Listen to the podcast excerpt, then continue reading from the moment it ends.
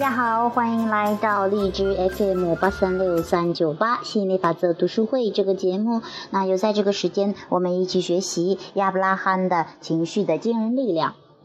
那因为最近在忙于婚事哈，忙于 这个这个结婚了啊。那前两天刚忙完，然后呢休息了一下啊，我也一直迫不及待的去跟大家一起学习，继续学习亚伯拉罕的。呃，这些吸引力法则，我觉得真的是太棒了。我觉得我的生活有的巨大的变化，然后包括这样的婚礼、结婚呐，包括各个方面吧。我还在 QQ 上啊，这个说说里写了很多，呃，确实有很多的感悟，也学到很多，呃，觉得真的是自己很受益，所以也特别希望跟大家去分享，也希望大家能够从中受益，能够过上更幸福美满的人生啊。那，呃，那我们就呃不说那么多废话了啊，开始我们今天的读书会。今天再讲一个实例，实例十九。我的母亲不仅已步入老年，而且还得上了痴呆症。嗯，这是关于关系、关于健康的啊。嗯，我的母亲被诊断患有阿兹海默综合症，也就是我们常说的老年痴呆症。我真的很担心他，不知道他以后该怎么生活，也不知道我们该怎么照顾他。大夫说母亲还处在早期，但是这种病恶化的特别快，让我们有个心理准备。我不知道该怎么准备。母亲一直是个头脑特别敏锐的女人，喜欢聊天，喜欢跟别人争论。我真想象不出有一天她连说话都不利索是什么样子。我该怎么办呢？啊，这是这个例子哈。你可以回忆一下，当你看到别人身上发生过的事情的时候，你跟他们自己对于事情本身的看法会有很大的差别。也就是说，你母亲现在未必多么痛苦，而你看到他身上精明智慧的消失而产生的痛苦，也只是你自己的感受。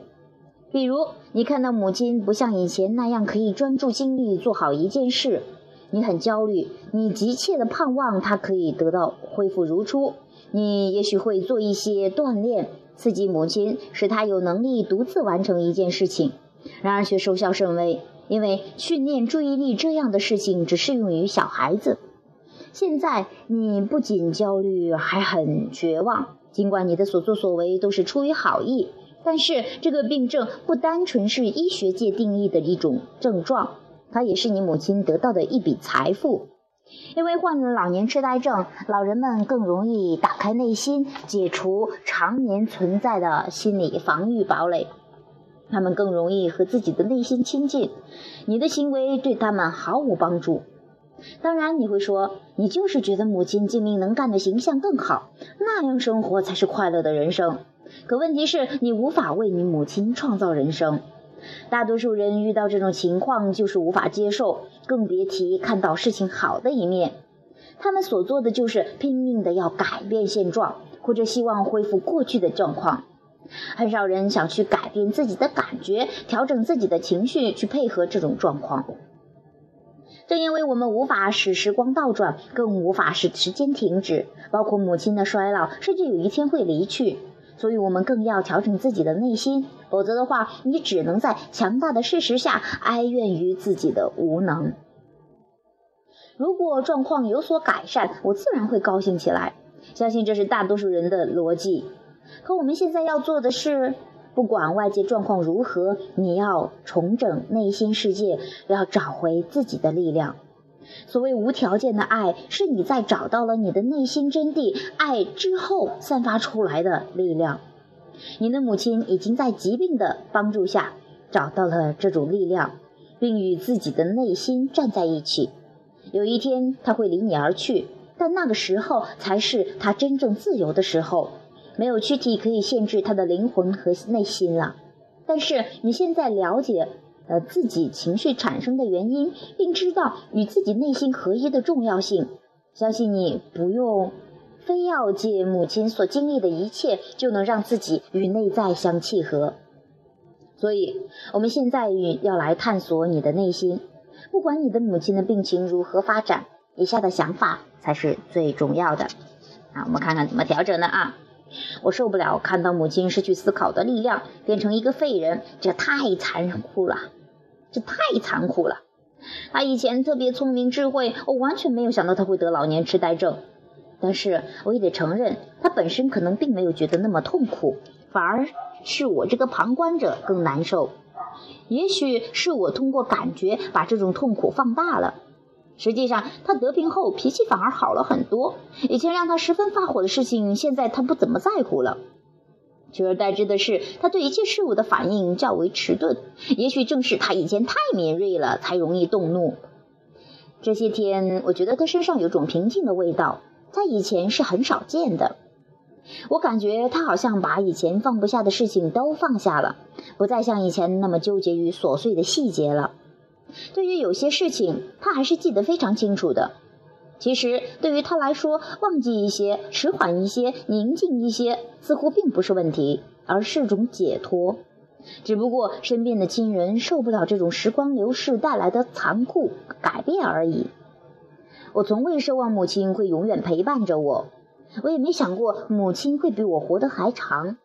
一想到亲人要离开人世，我就十分的受不了。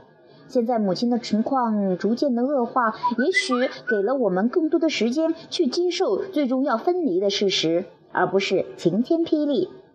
这样对大家都好。更重要的是，这让我母亲有个准备。我得承认，当我这么想的时候，我不再觉得痛苦委屈了。我甚至不觉得这个病是个磨难，它也许是个机会。我开始明白，一切事情都有正反两面。只是有时候我们太执着于一面了，才会觉得痛苦和迷迷惑。有时候那些貌似是灾难的事情，实际上是我们的幸运。我希望在今后的日子里保持这种感恩的心态，并相信一切都会好起来。好，这是我们这个调整过程哈。关于这个关系，关于亲人的，你跟亲人之间，有些是看到亲人生病啊，得了重病，或者说是出现一些你不晓得的状况，那可能你一下子就很容易无能为力，因为你帮不了他嘛。但是因为是亲人，你关注的很多，所以说你很容易激起你的情绪的。尤其是当你关注到你不能做的事情，而且你关注到这种啊，你想要改善但是改善不了的哈，这样的话，那你很容易。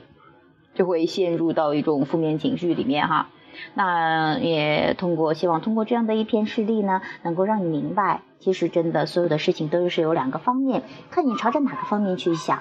还有就是啊，一你永远不要替别人去创造，也创造不了。你替别人担心呢，其实也对你也没有好处，对别人也没有什么好处的。所以说，索性还是去找一些更积极的，让自己更解脱的想法。然后让自己先舒缓起来，让自己开心快乐起来，更有力量起来。当你跟本源一致之后，你会发现，其实每个人都会有力量的啊！你会觉得更轻松，你会觉得生活更美满。这才是对别人、对自己、对尤其是你的亲人、你爱的人最大最大的贡献、最大的财宝、最大的这种啊什么呀？叫做 最大的帮忙了啊！那好，希望今天的事例对你有所启发。嗯，也欢迎更多的朋友加入我们的 QQ 群三八四幺七七六八七，一起去释放抗拒，啊，一起玩儿。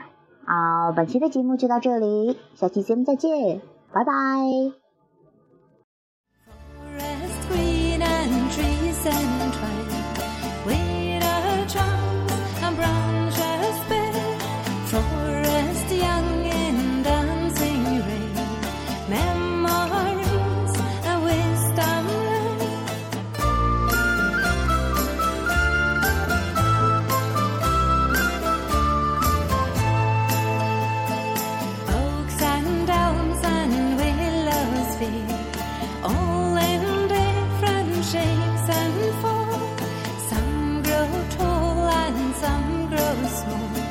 from